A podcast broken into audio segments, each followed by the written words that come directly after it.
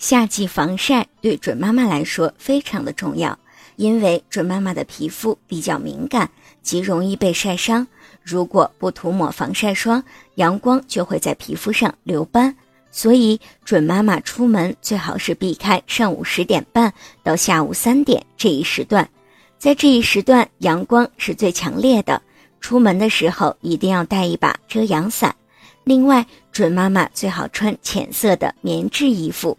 以减少皮肤对紫外线的吸收。阳光特别强烈的时候，仅靠遮阳伞是无法完全阻挡紫外线的，还需要涂抹防晒霜。准妈妈挑选防晒霜时需要特别的注意，不要选择含有化学成分的防晒霜。富含化学成分的防晒霜往往对胎儿不利，所以需要选择含有物理成分的防晒霜。但是需要注意的是，在回家后，准妈妈需要立即将防晒霜清洗掉。